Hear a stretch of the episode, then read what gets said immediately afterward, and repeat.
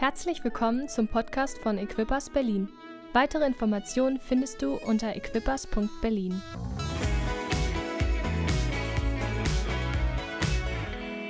Ich möchte mit euch eine, mit einer Geschichte anfangen aus dem Alten Testament. Und wenn ihr nachlesen wollt, ich lese gleich ein paar Verse aus 1 Samuel 30.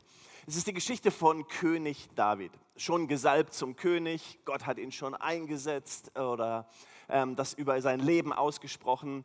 Aber wir wissen, dass er verfolgt worden ist von König Saul und dass es ihm, dass es schwierige Zeiten war. Und David hatte manchmal merkwürdige Ideen. Manchmal war er man könnte sagen, so ausgebrannt, so fertig von der Verfolgung seines Königs, weil er nicht wusste, wie soll das geschehen, was Gott über mein Leben ausgesprochen hat. Er war müde, er war leer. Und dann hat er irgendwann die Idee, dass er sich den Philistern anschließen würde. Die Philister waren die, die immer Israel und Juda hinterher waren, eigentlich mit denen Israel immer gekämpft hat. Und David hat gedacht, naja gut, wenn das irgendwie nicht klappt, dann schließe ich mich den Philistern an. Eine wirklich dumme Idee, könnte man sagen. Und dann haben die Philister sich entschieden, wir werden mal in den Krieg ziehen gegen Israel. Und dann hat David gesagt, na gut, dann kämpfe ich halt gegen mein eigenes Volk. Die Philister aber haben gesagt, nee, irgendwo, dir vertrauen wir nicht ganz. Irgendwie, ob du wirklich das meinst, ob du wirklich ein Guter bist, ob du nachher uns nicht in den Rücken fällst, ob du wirklich ganz genau weißt, dass du jetzt auf unserer Seite bist. Und auch sie haben ihn, also er, ihm ging es wirklich nicht gut. Erst sein eigenes Volk wollte ihn nicht, dann schließt er sich den Feinden an, die wollen ihn auch nicht. Dann geht er nach Hause, nach Ziklag. Und das, was er dort erlebt, ist, dass die ähm, Amalekiter in während er dort Krieg führen wollte, sozusagen in das Haus oder in, in, in seine Heimat eingefallen sind und dort Krieg geführt haben und die Frauen und die Kinder weggeführt haben und, und er war am Ende. David war am Ende. Volk, die Philister und jetzt waren die Amalekiter, die in, in, in, in sein Dorf eingegriffen oder in seine Stadt einge, ähm, eingefallen sind und alle Frauen und alle Kinder ähm, entführt haben. Und dann steht dort in 1 Samuel 30, 60, äh, 30 6, und David war in großer Bedrängnis. Verständlich, oder? Denn das Volk sprach davon, ihn zu steinigen. So, das ist die absolute Lebenskrise, könnte man sagen. Denn die Seele des ganzen Volkes war erbittert. Jeder war erbittert wegen seiner Söhne, wegen seiner Töchter. Und dann steht da, aber David stärkte sich in dem Herrn, seinen Gott. Bam. Einfach so ein Satz steht da. Aber David stärkte sich in dem Herrn, seinen Gott. Ich weiß nicht, wie es dir geht. Meistens geht es mir so, wenn, wenn dann die Sommerzeit anfängt und die Urlaubszeit anfängt, dann, dann fahre ich so ein bisschen runter und dann denke ich so, jetzt bin ich aber auch reif für den Urlaub. Manchmal geschehen dann noch so Dinge und vielleicht sind dann Dinge in deinem Leben geschehen, wenn du reflektierst und wenn wir zurückschauen, wir schauen vielleicht auf zwei Jahre, zweieinhalb Jahre, wir schauen auf Corona, wir schauen auf alle möglichen Situationen in unserem Leben und wir denken so, wir fühlen uns manchmal so wie David. Wir fühlen uns manchmal leer. Die Batterie ist leer, irgendwie so, boah, einfach mal Urlaub. Wäre schön, wenn es nicht nur zwei Wochen wären, wäre es mal möglich, sechs Wochen Urlaub zu machen. Irgendwo keine Sorgen, kein Ding und das Geld kommt. Kennt, kennt ihr das Gefühl? Einfach mal, puh. David war genau in dieser Situation. Es war eine absolute Lebenskrise. Das war so krisenmäßig, wie es nur krisenmäßig sein kann. Wir wissen, dass es am Ende alles gut ausgeht und das ist, das ist großartig. Aber wir müssen, ja, wir müssen ja die Bibel so lesen, wie hat sich David in diesem Moment gefühlt? Es ist ja schön, dass wir das Ende kennen und wir freuen uns ähm, und denken, ja, ja, David, das geht schon. Ne? Wir, wir, kennen, wir kennen den Ausgang der Geschichte. Aber David in diesem Moment, der war am Ende. Am Ende seiner Kräfte. Aber er tut etwas, er tut etwas, was ich glaube so wichtig ist. Und darum soll es gehen in dieser Sommerzeit. David aber stärkte sich im Herrn. Wir haben uns in den letzten Wochen mit dem, mit dem Thema beschäftigt, wie es unserer Seele geht. Alle möglichen Dinge. Und, und das ist total wichtig. Und ich glaube, wir sprechen immer wieder davon, dass wir ein gefülltes Gefäß sein wollen. Wir haben uns Johannes 10, Vers 10 angeschaut. Wir haben uns angeschaut, dass Gott möchte, dass Ströme lebendigen Wassers aus unserem Inneren fließen. Gott möchte, dass wir gefüllte Gefäße sind. Und unsere Seele ist enorm wichtig. Gott möchte, dass es uns gut geht nach Geist, Seele und Leib. Aber wir möchten auch ganz bewusst hineinschauen, was es bedeutet, sich in Gott zu stärken, in der Gemeinschaft und der Intimität mit Gott. Und ich möchte euch einfach so ein paar Gedanken hineinschmeißen. Man könnte sagen, ich gebe euch ein bisschen Hausaufgaben mit für den Sommer. Ist das in Ordnung?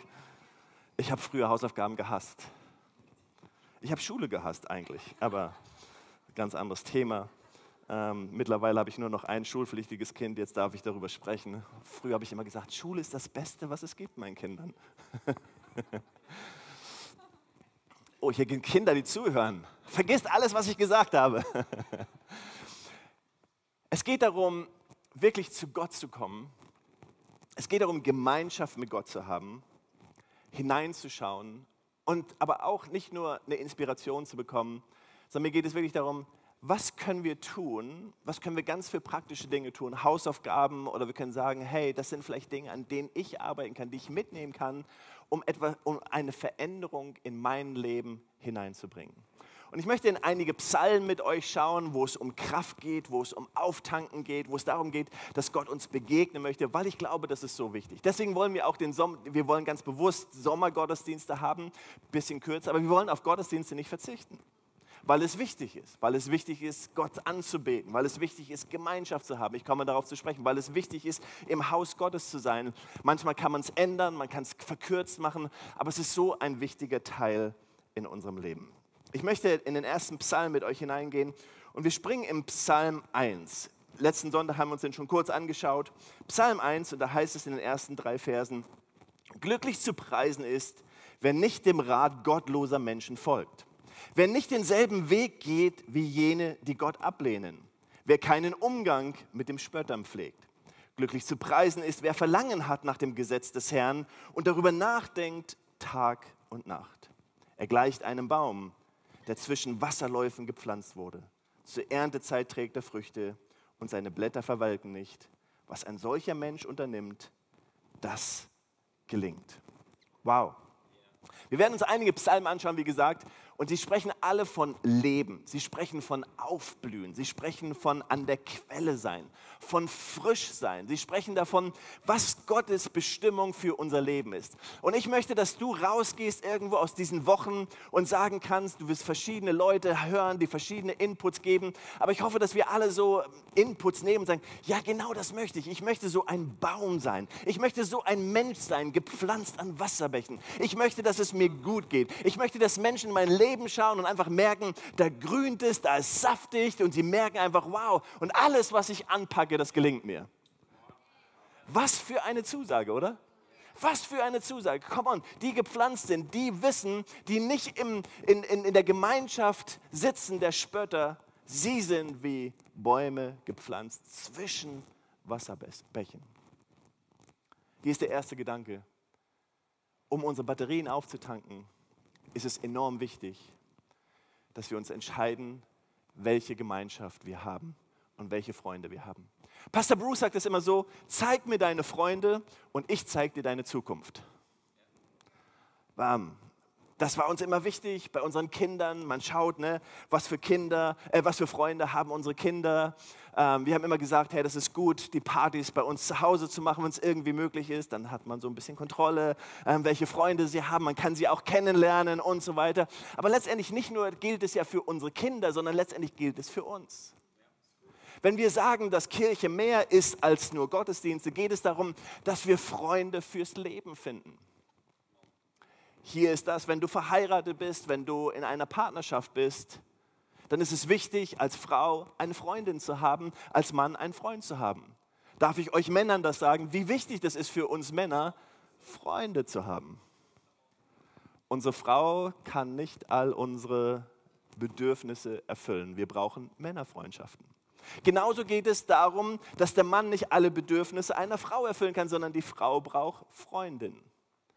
Wenn wir im, im, im jungen Erwachsenenalter sind, wenn wir Teenager sind, wir brauchen Menschen an unserer Seite, wir brauchen Menschen, mit denen wir austauschen können. Wir brauchen Menschen an unserer Seite, mit denen wir über unser Glauben reden können. Du brauchst Menschen an deiner Seite, mit denen du darüber sprechen kannst, ich habe eine Glaubenskrise. Ich verstehe Gott nicht. Ganz ehrlich, wenn du das noch nie hattest, dann warst du vielleicht noch nicht ganz ehrlich. Aber wir alle kommen in Krisen. Wir alle kommen in Situationen, wo wir sagen, wow, ich weiß nicht mehr weiter. Wir alle haben Situationen, wie David es hatte, wo wir sagen, Mann, das ist echt eine Krise. Und David hatte einen Jonathan, er hatte einen guten Freund. Jonathan, der beste König, den Israel hatte, aber niemals gehabt hat. Der gesalbt war oder eigentlich hätte, nicht gesalbt, sondern der hätte eigentlich König sein sollen, aber nie König geworden ist, sondern so ein guter Freund zu David war, dass gesagt hat, nein, die Salbung ist auf dein Leben, du sollst König sein. Er hat einen Freund, der mit ihm durch dick und dünn gegangen ist. Die Bibel sagt, dass Menschen, die nicht im Kreis von Spötter sitzen, sondern wissen, die gepflanzt sind zwischen Wasserbächen, zwischen Freundschaften, zwischen Gemeinschaft, denen wird es gut gehen. Menschen, die unterwegs sind, die nicht sagen, ich bin alleine unterwegs. Wie wäre es, wenn du ganz neu überlegst in dieser Sommerzeit, hey, wo sind die Menschen, die, in die ich investieren möchte? Wen möchte ich einladen? In welche Kleingruppe möchtest du gehen nach dem Sommer? Hey, warum ist das gerade so still? Die Bibel spricht davon, dass Freundschaften enorm wichtig sind. Wir haben Freunde, von denen wir uns distanzieren. Ich will da nicht wieder hineingehen. Das haben wir uns letzten Sonntag angeschaut, wo wir einfach merken, das tut uns nicht gut, das tut unserer Seele nicht gut, das ist schlechtes Reden. Aber was wir viel mehr brauchen, ist zu gucken, wo sind die Menschen, die mir helfen, meinen nächsten Schritt zu gehen. Wir als Equippers, wir sagen das und wir wollen das leben. Und wie, wie ich das letzte Mal gesagt habe, wir, wir wollen da noch viel besser werden. Und manchmal ist es nicht so leicht, manchmal ist es vielleicht leichter, einfach mal ein Hallo zu bekommen und schön, dass du da bist. Aber wir wollen gerne den nächsten Schritt gehen. Und der nächste Schritt heißt, dass wir Freunde fürs Leben brauchen. Und jeder braucht diese Freunde. Wir brauchen Menschen, die an unserer Seite stehen. Ein Frosch im Hals. Wir brauchen Menschen, die an unserer Seite stehen, damit wir solche Menschen werden können, wie es hier steht, denen alles gelingt. Das Zweite, was wir aber hier sehen in diesem Vers oder in diesem Psalm ist, glücklich zu preisen ist, wer Verlangen hat nach dem Gesetz des Herrn und darüber nachdenkt Tag und Nacht. Das Zweite, was ich hier aufgreifen möchte, ist der Gedanke, dass wir das Wort Gottes in unserem Leben brauchen. Wir brauchen das lebendige Wort Gottes in unserem Leben, Tag und Nacht. Das ist für mich so ein wenn ich, ich bin in einem christlichen Elternhaus groß geworden. Mein Vater war Pastor, wir waren so unterwegs. Und wenn ich, ähm, wenn ich so darüber nachdenke, oh, was bedeutet das Tag und Nacht darüber nachsinnen, das, das kann mir fast Stress geben. Was bedeutet das? Bedeutet, dass ich jeden ja, immer die Bibel lesen muss, dass ich sie dabei haben muss, wo immer ich auch bin? Nein, es bedeutet vielmehr, dass das Wort Gottes Teil meines Lebens ist. Teil meines Lebens ist. Das bedeutet, ein gutes Buch zu lesen und die Bibel erklärt zu bekommen. Das bedeutet vielleicht einen guten Podcast zu hören ab und zu und Inspiration zu bekommen. Das bedeutet, das Wort Gottes am Sonntag aufzunehmen, sich Notizen zu machen, darüber nachzudenken, was bedeutet das eigentlich für mein Leben? Das Wort Gottes darüber sinnen bedeutet nicht nur zu hören und zu vergessen, am Montag nicht mehr zu wissen, was am Sonntag vielleicht gesagt worden ist oder am Donnerstag nicht mehr darüber nachzudenken, was am Mittwoch in der Kleingruppe los war, sondern darüber zu sinnen bedeutet, Gott ich möchte das Wort Gottes nehmen und ich möchte, dass es lebendig wird in meinem Leben und ich möchte, dass es einen Unterschied macht. Das bedeutet, hineinzutauchen, etwas zu nehmen, etwas zu lesen. Und es bedeutet nicht, dass wir die ganze Bibel auswendig lernen müssen. Es bedeutet nicht, dass du drei Stunden Bibel lesen musst jeden Tag, auch, auch wenn das nicht verkehrt ist. Aber es bedeutet vielleicht, dass du dir einen guten Bibelleseplan besorgst. Wir haben so tolle Apps, oder? YouVersion und Olive Tree und alle möglichen Dinge. Und ähm, ich habe neulich äh, gesagt ähm, zu jemand, ich habe fast nie mehr eine Bibel in meiner Hand, also so ein Buch, weil irgendwie ist alles digital geworden. Aber ich liebe das einfach überall, wo ich bin. Man macht seine App an, man guckt, wo bin ich gerade, ich kann weiterlesen. Aber letztendlich geht es darum, dass wir in das Wort Gottes hineinschauen, darüber sinnen und darüber nachdenken Tag und Nacht. Was könnte hier die Hausaufgabe sein? Wie wäre es, wenn wir ganz neu die Bibel entdecken? Wie wäre es, wenn wir uns neu aufmachen? Wie wäre es, wenn wir sagen, wow, ich möchte etwas Neues entdecken von dir, Gott? Wie wäre es, wenn du sagst, wow, ich nehme mir mal etwas vor, das Neue Testament durchzulesen in der Sommerzeit oder ein Evangelium in der Sommerzeit durchzulesen? Wie wäre es, wenn du sagst, okay, ich möchte dieses Wort Gottes haben. Das, was David hatte, dass er sich im Herrn stärkte, das bedeutet, er ist zu Gott gegangen, er ist zu Gott gelaufen, er hat Gemeinschaft mit ihm gehabt, er hat gesprochen, er hat sich ausgeweint, aber er hat auch von Gott empfangen, er hat etwas genommen in sein Leben und Gott hat ihn gefüllt. Und ich möchte dir Mut machen, in dieser Sommerzeit einfach neu Gott zu suchen, einfach Gott neu zu finden oder das Wort Gottes zu finden. Ist das okay? Einfach ganz neu zu überlegen, okay, was kann es sein, was mich inspiriert? Lass uns zu dem nächsten Psalm springen und es ist Psalm 92, einer meiner Lieblingspsalmen. Psalm 92 sagt, alle, die nach Gottes Willen leben, gleichen einer immergrünen Palme. Oh, was, was für Verheißungen sind das doch nicht, oder für unser Leben? Eine immergrünen Palme. Einer mächtigen Zeder auf dem Libanon. Sie sind verwurzelt im Haus des Herrn.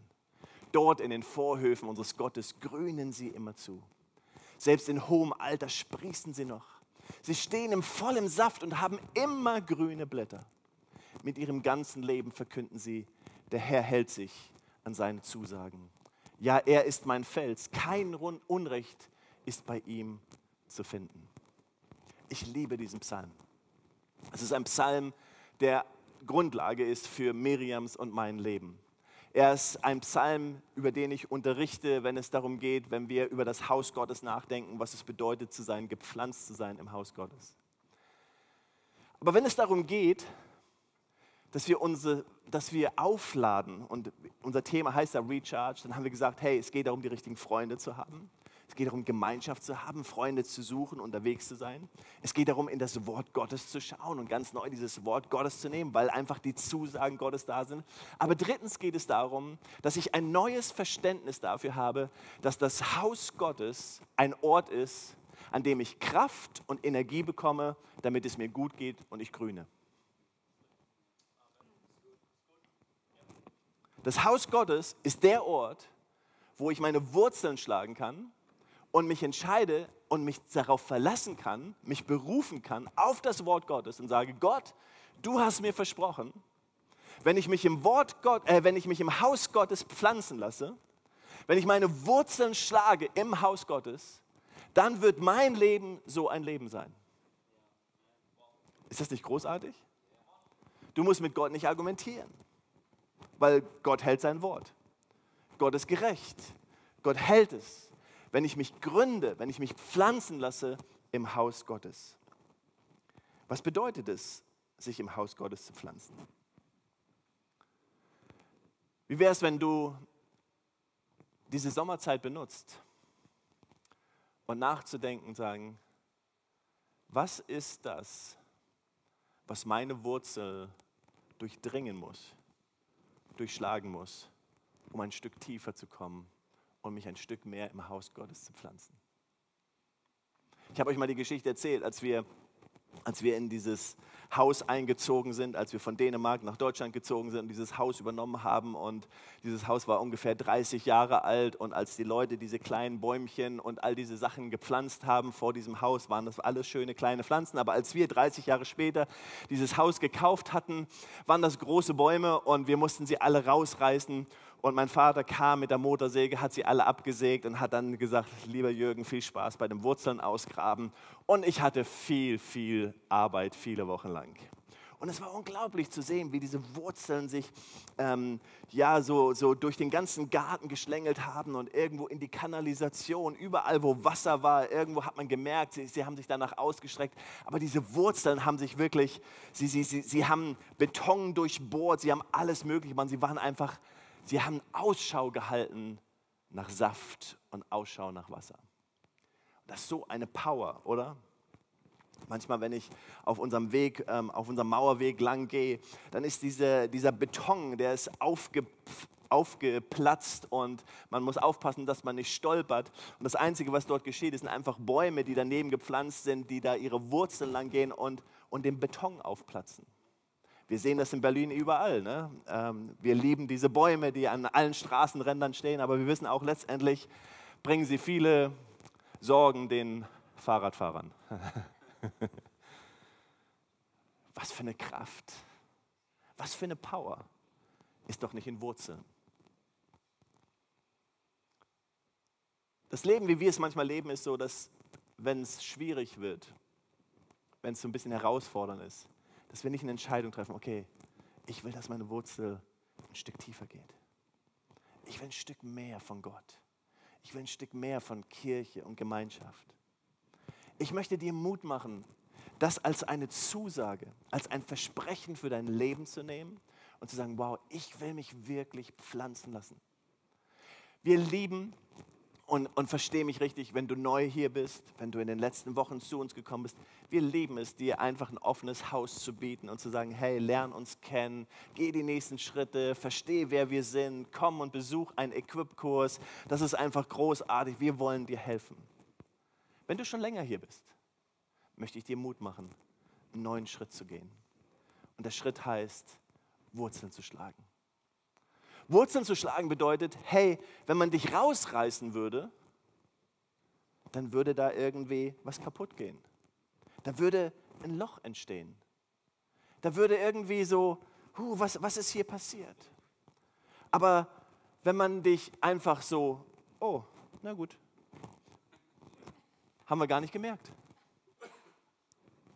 Wenn man dich einfach so nehmen kann, so weg und, oh, haben wir gar nicht gemerkt dann hast du noch keine Wurzeln geschlagen. Ich möchte dir Mut machen. Ich möchte dir Mut machen. Und jetzt kannst du denken, ja, ja, das sagt der Pastor ja nur, weil er Mitarbeiter braucht und weil er Geld haben will und alles dieses. Nein, ich sage dir das, weil dein Versprechen ist für dein Leben. Für dein Leben. Dein Leben wird ein anderes Leben. Dein Leben bedeutet, dass es grünen wird. Dir wird es gut gehen. Gott hat gute Absichten für dein Leben. Du sollst grünen. Dir soll es gut gehen. Noch im Kreisalter soll es dir gut gehen. Noch wenn, es, wenn du älter bist, wenn du in die Senior Community kommst, egal wo du bist, dass du sagen kannst, ja, mir geht es gut. Ich weiß, dass Gott mit mir ist. Es ist ein Versprechen, was Gott dir gibt. Gegründet im Haus des Herrn. Ich möchte mit euch in noch zwei Psalmen springen. Ist das okay? Oder noch ein Psalm und dann springen wir noch in einen Vers. Ich möchte mit euch in Psalm 92, äh, sorry, äh, Psalm 84 hineinspringen. Ein anderer, ein anderer Psalm, den ich als mein, auch einer meiner Lieblingspsalme bezeichne. Eigentlich ist die ganze Bibel meine Lieblingsbibel. Aber gut, Psalm 84. Ähm, hat eine große, hat eine große, wie soll ich sagen, eine große, einen großen Stempel in unserem Leben hinterlassen. Im Psalm 84 heißt es, glücklich zu nennen ist, wer seine Stärke in dir gefunden hat. Seht ihr, es geht immer darum, Stärke, Stärke in dir, Stärke in dir gefunden hat. Alle, die deren Herz erfüllt ist von dem Wunsch, zu deinem Heiligtum zu pilgern. Durchqueren sie das Tal der Dürre so wird es durch sie zu einem Ort mit Quellen und auch der Herbstregen schenkt dem Tal wieder Fruchtbarkeit.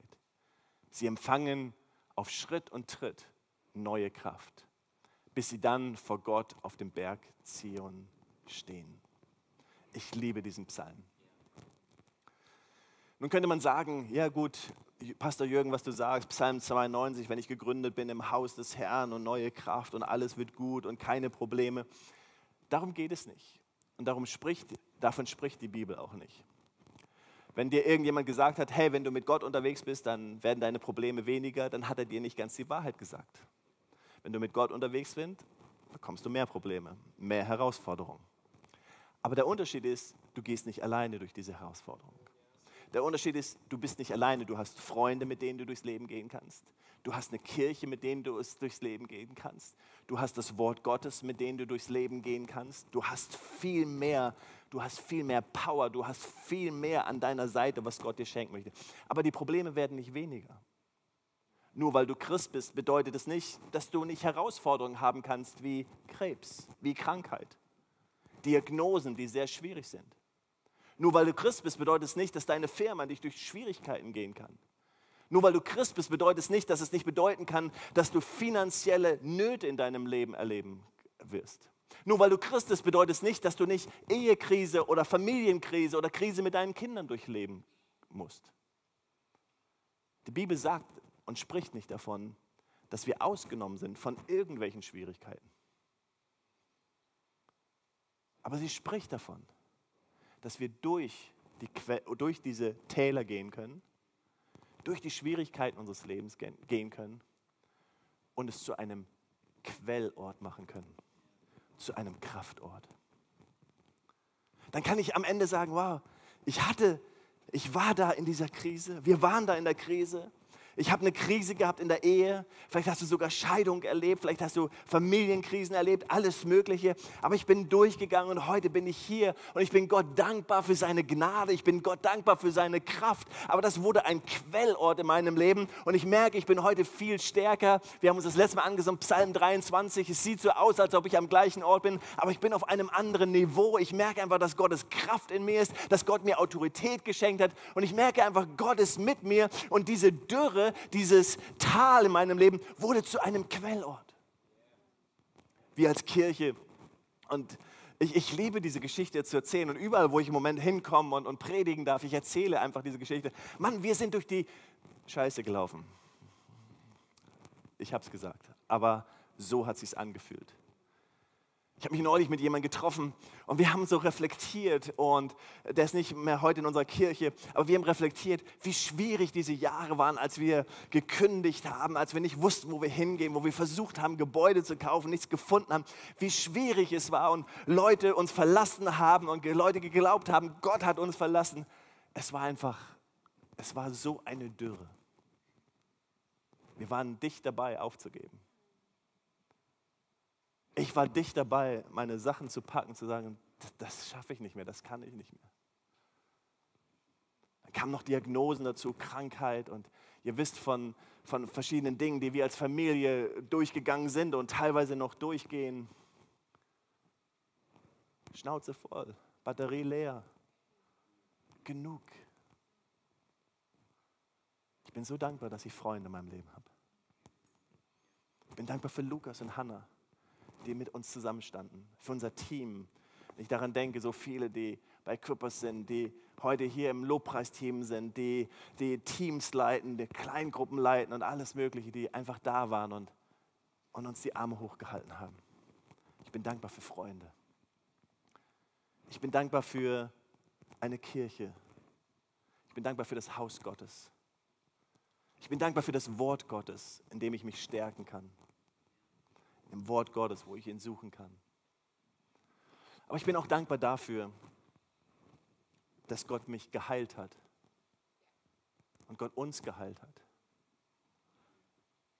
Jensen Franklin sagte das neulich und sagte, seht ihr, Gott hat alles geheilt, auch bei Jesus hat er alles geheilt. Bei Jesus hat er hinterher immer noch Narben. Seine Narben gezeigt. Ich habe Narben. Ich habe Narben in meinem Leben. Und jede Narbe in meinem Leben spricht davon, dass Gott die Dürre zu einem Quellort gemacht hat. Wir haben Narben als Kirche. Manchmal merke ich, da kommen so Dinge hoch. Oh, nee, nee, oh, nee, nicht wie. Oh. Okay, Gott, heil mich, berühre mich. Ich will mich stärken in Gott. Das vierte nenne ich einfach dran, dran zu bleiben. Jakobus 1. Seht es als einen ganz besonderen Grund zur Freude an meine Geschwister, wenn ihr Prüfungen verschiedenster Art durchmachen müsst. Ihr wisst doch, wenn euer Glaube erprobt wird und sich bewährt, bringt es Standhaftigkeit hervor. Und durch die Standhaftigkeit soll das Gute, das in eurem Leben begonnen hat, zur Vollendung kommen. Und hört hier, was die, die Verheißung ist. Dann werdet ihr vollkommen und makellos sein und es wird euch an nichts mehr fehlen. Wow. Es wird euch an nichts mehr fehlen. Ist es nicht großartig, dieses Versprechen von Gott, dass es uns an nichts mehr fehlt? Seht ihr, du bist vielleicht hier und du sagst, ja, ich habe auch Narben. Narben aus meinem Leben. Narben aus meiner Beziehung. Narben aus meiner Geschichte mit meinen Kindern, Narben aus Geschichte mit Kirche, mit Gemeinde. Aber lass uns die Dürre zu einem Quellort machen. Lass uns im Herrn stärken. Und das, damit möchte ich abschließen mit diesem im Herrn zu stärken bedeutet, so wie David, der in großer Bedrängnis war, zu Gott zu kommen, zu ihm zu kommen und zu sagen, Gott, ich möchte mich in dir stärken. Ich suche dich. Lass uns einen Sommer erleben. Und, und damit meine ich nicht, dass du ähm, dich zurückziehen musst, alleine sein musst, sondern nimm einen Sommer und sag, ich möchte mit Freunden sein. Ich möchte, dass Freunde mein Leben sind. Ich möchte eine Entscheidung treffen, mich im Haus Gottes zu gründen. Ich möchte eine Entscheidung treffen, miteinander unterwegs sein. Aber ich möchte auch Gott suchen. Ich möchte Gott die Chance geben, in mein Leben hineinzusprechen. Ich möchte Gott meine Narben bringen und Danke sagen. Aber gleichzeitig möchte ich sagen, Gott, benutze diese Dinge und mach sie zu einem Quellort in meinem Leben. Ich fühle mich manchmal leer. Ich fühle mich manchmal am Ende. Und dann will ich so wie David sein.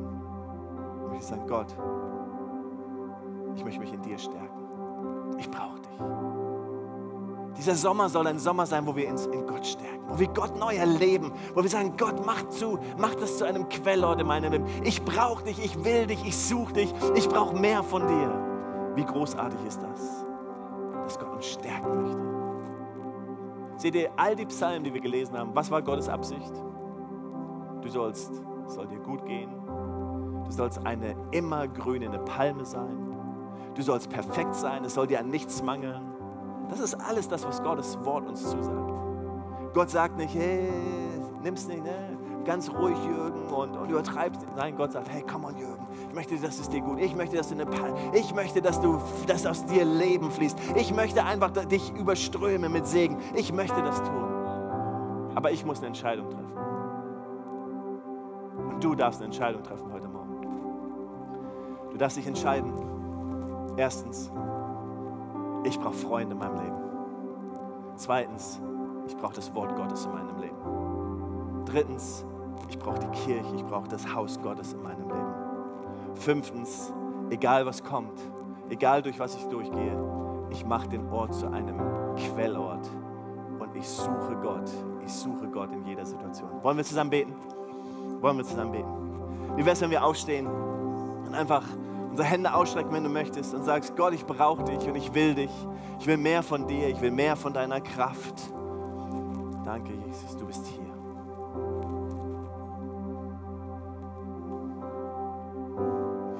Jesus, wir wollen dir einfach ausdrücken, wir, wir wollen dich. Wir wollen mehr von dir. So wie David, wir wollen uns in dir stärken, in deiner Gemeinschaft, mit dir zusammen sein und einfach ja, von dir Kraft empfangen. Du versprichst uns neue Kraft. Die auf den Herrn hoffen, werden neue Kraft empfangen, sagt dein Wort. Du sagst, dass wir Kraft empfangen werden, wenn wir deinen Heiligen Geist bekommen. Dein Versprechen ist, dass du uns nicht kraftlos lässt. Danke, dass du uns hilfst, die richtigen Freunde in unserem Leben zu haben, Menschen an unserer Seite. Danke, dass du uns hilfst, in dein Wort zu schauen und neue Kraft zu bekommen. Danke, dass du uns hilfst, uns pflanzen zu lassen. Danke, dass du uns hilfst, durch das Tränental zu gehen und es zu einem Quellort zu machen.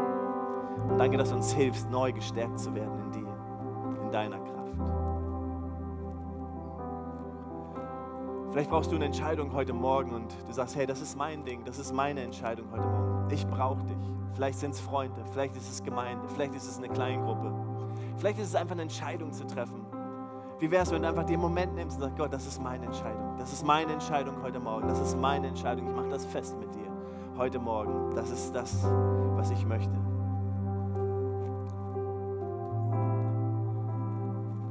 Sprich zu ihm. Sag es. Sprich es aus. Mach es ein Bekenntnis, mach es fest, mach es fest in Gott.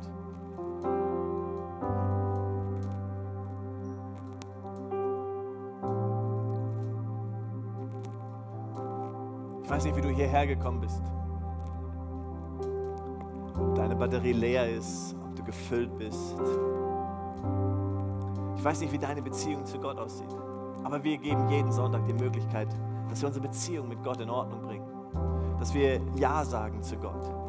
Im Römerbrief gibt es so einen tollen Vers, der einfach heißt, wenn wir mit unserem Herzen glauben, mit unserem Mund bekennen, dann haben wir das Recht, uns seine Kinder zu nennen.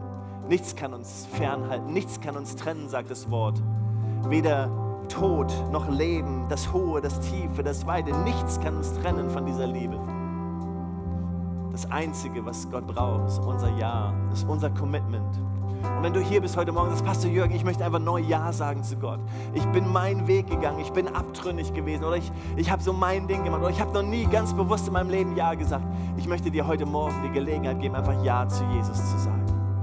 Einfach während wir im Moment unsere Augen geschlossen haben. Wie viele sind hier, die einfach sagen, ja, Pastor Jürgen, ich will, ich sage ja heute Morgen, ich will ja zu Jesus sagen. Du musst nicht, du musst nicht nach vorne kommen, nichts Peinliches. Ich möchte einfach nur wissen, wie viele Leute ja sagen, sagen, ja, ich brauche dich, Jesus, heute Morgen. Danke, danke, danke. Hm. Come on, jede Entscheidung ist eine wichtige Entscheidung. Wir sagen ja, ich komme zurück. Ich komme zurück. Der Vater wartet bereits, er wartet bereits, dass wir kommen. Er liebt uns, er schätzt uns. Wie wäre es, wenn wir kurz ein Gebet sprechen? Ähm, ich spreche es kurz vor und wir beten es alle nach. Lieber Jesus, ich entscheide mich heute Morgen, dir zu folgen. Ich danke dir, dass du für mich gestorben bist, dass du auferstanden bist und dass ich mit dir jetzt leben darf. Ich bekenne, das Alte ist vorbei und ein neues Leben beginnt jetzt. In deiner Kraft, im Namen Jesus. Amen, Amen. Weitere Informationen findest du unter equippers.berlin.